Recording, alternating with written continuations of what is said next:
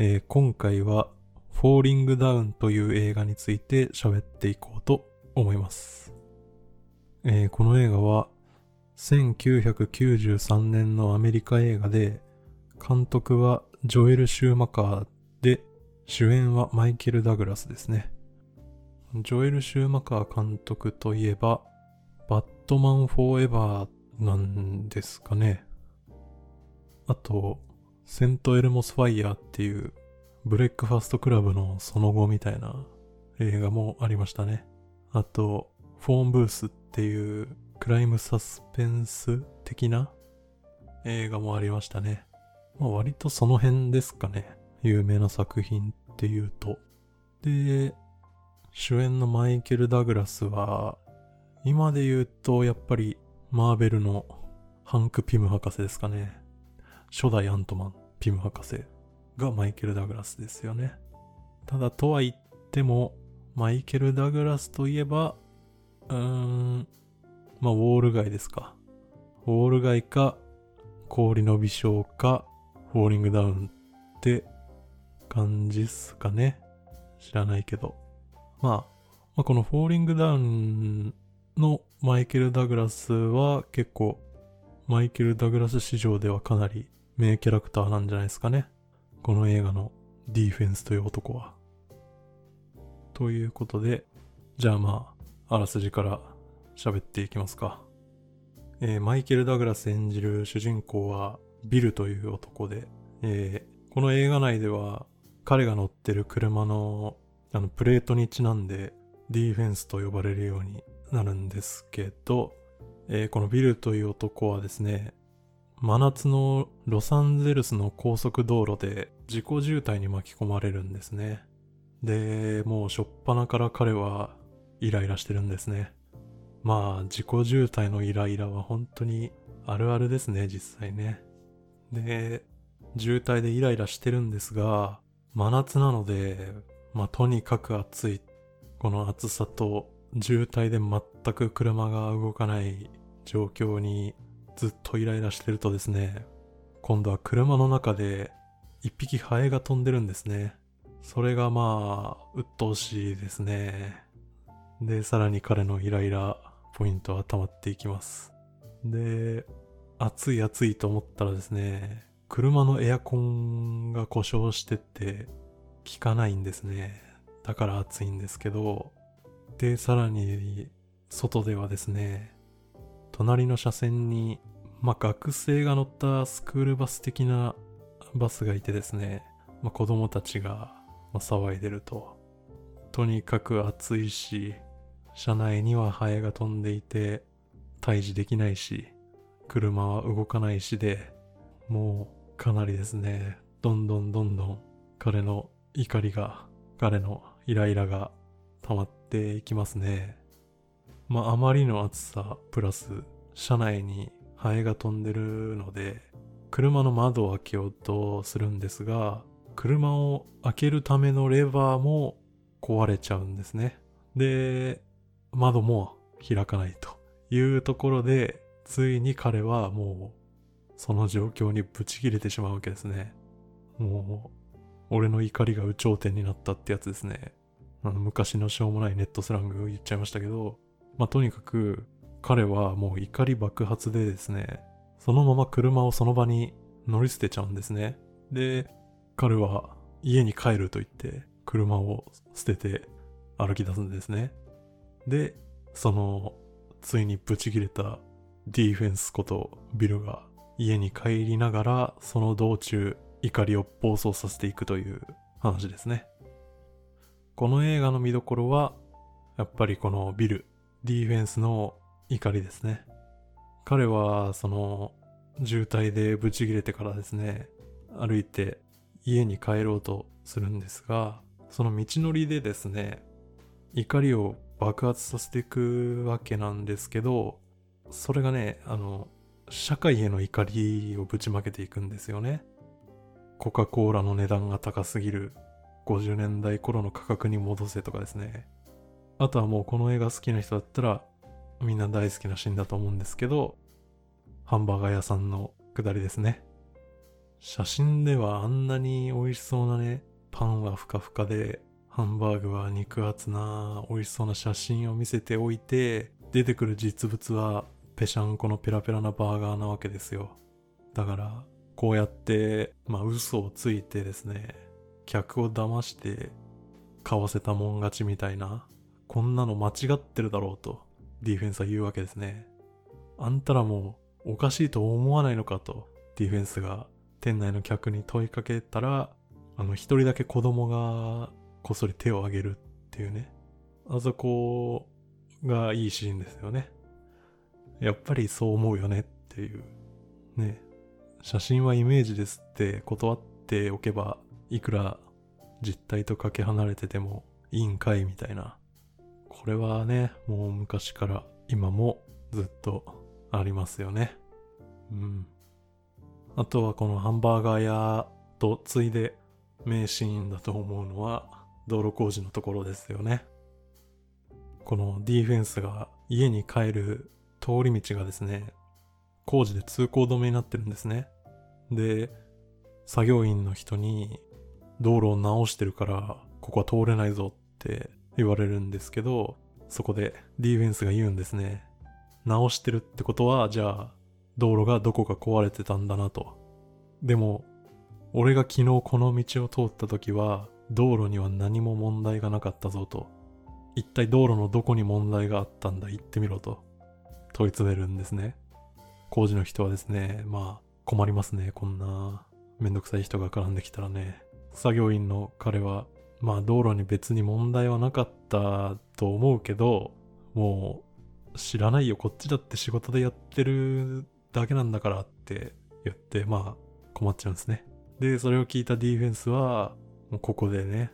やっぱりそうかと。壊れた道路を直してるんじゃなくて、結局行政の予算消化のためかと。来年も同じだけの予算がもらえるように、壊れてもない道路をもう掘り返して、無駄に工事して、そのせいで通行止めになって我々が不便になるのかと。で、まあ怒ってるディフェンスはそこでですね、そんなに道路が直したいなら俺が壊してやるよと言って、あの、それまでの道中で、あの、バズーカを手に入れてるんですけど、それをぶっ放すんですよね。ここは、まあ正直本当、笑っちゃいますね。実際思うしね、そういうことね。あとは、ゴルフ場のとことかもですね。あそこも会員じゃない奴がコースに入ってくんなって、まあ、平日の昼間からゴルフを楽しんでる金持ち老人に言われますね。でもディフェンスは、金持ちだからってこんな広い土地を占有しやがって、こんなじじいの遊び場にするんじゃなくて、みんなが使える公園とかにしろやっつって、持ってるショットガンでゴルフカートを撃っちゃうとかね。もう、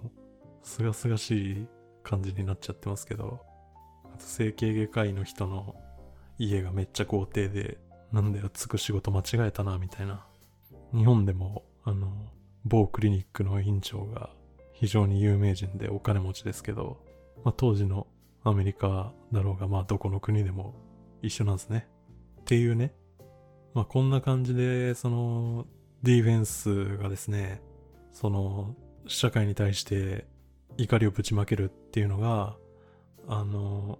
まあそこそこ同意できてしまうっていうのが、この映画の見どころというか、面白いところですよね。あとはもう一個見どころとしてあげるなら、そのディフェンスが手にしていく武器ですよね。まあ、さっきあのバズーカを持ってるとかショットガン持ってるとか言ったんですけど、最初はそのバットを手に入れるんですけど、それが道中でわらしべ長者的にだんだんグレードアップしていって、ね、ディフェンスの暴走もエスカレートしていくみたいないうのも面白いですね。で、まあ、こんな感じで、どんどん暴走していく主人公ディフェンスを楽しむっていう見方をするだけでも十分楽しい映画なんですけど、まあもうちょっと真面目に見ると、まあ、作品自体のその思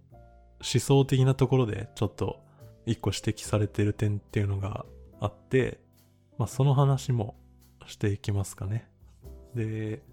まあ、思想って言ったんですけど、まあ、この映画はあの、保守的な思想が現れてる映画ですね。あの、まあ、そもそも、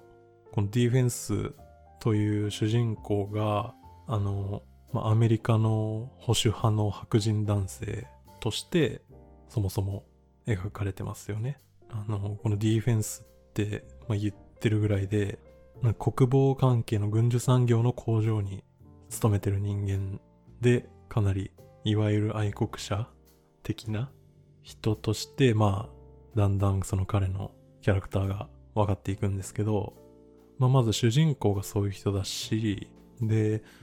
この映画では、あの、人種というか、その民族に関する描写について、あの、されてる指摘っていうのがありまして、最初のコーラの値段が高すぎるくだりの、あの、コンビニの店主ですね。で、その次に出てくる、ラテン系のチンピラたちの描かれ方が、まあ特にちょっと気になりますね。で、まあ見てると、まあ引っかかる人多いと思うんですけど、この辺は特に、その、民族に関するステレオタイプっていうのが結構きつくて、最初のコーラの下りのコンビニ店主は、あの、韓国系の移民の人ですよね。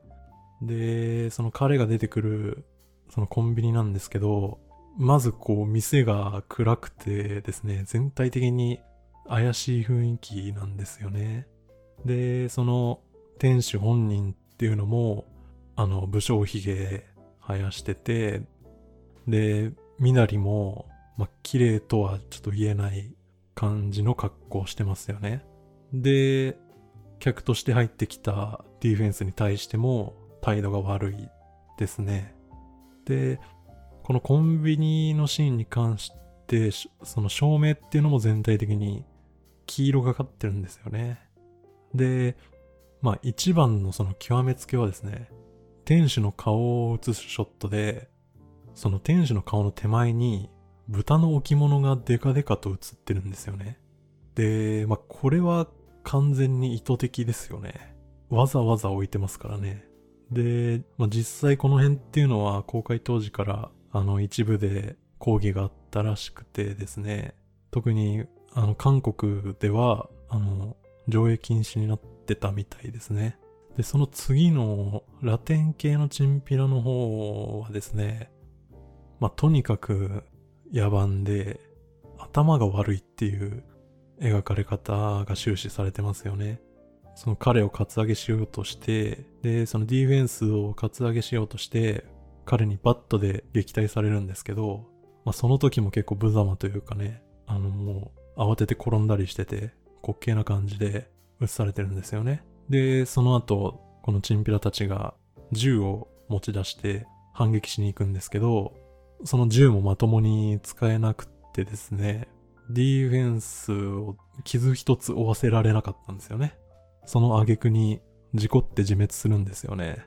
その事故ったところにですね、ディフェンスが歩いてきて、銃を拾って、そのチンピラの一人の足を撃つんですよね。その時も、ディフェンスが、うん、こうやって撃てば当たるんだよ、つって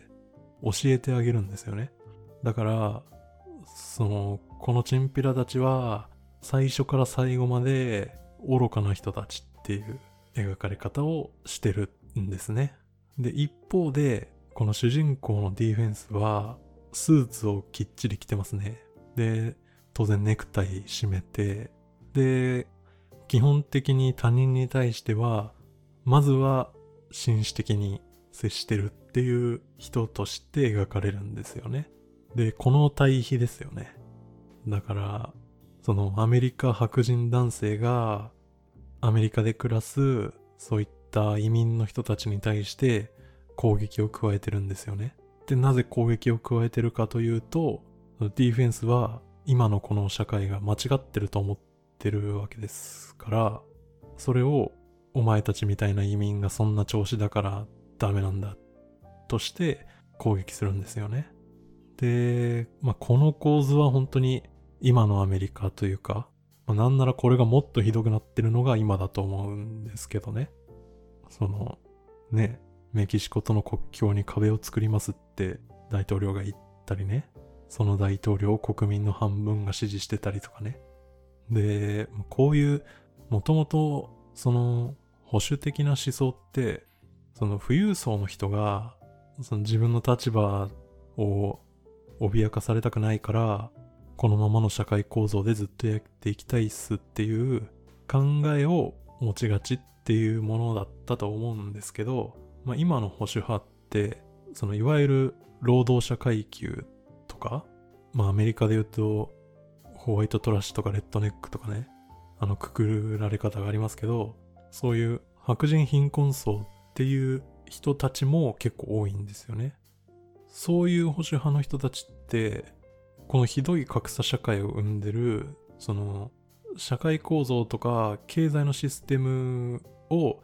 変えてこうとかっていうのではなくて、まあ移民とか、その、非白人とか、あとは、まあ男性以外とかでもいいですけど、そういう弱い立場だった人たちが昔よりこう台頭してきて自分たちの立場が脅かされてるからその異民族とか異人種を排除しろっていう考えになりがちなんですよね。だから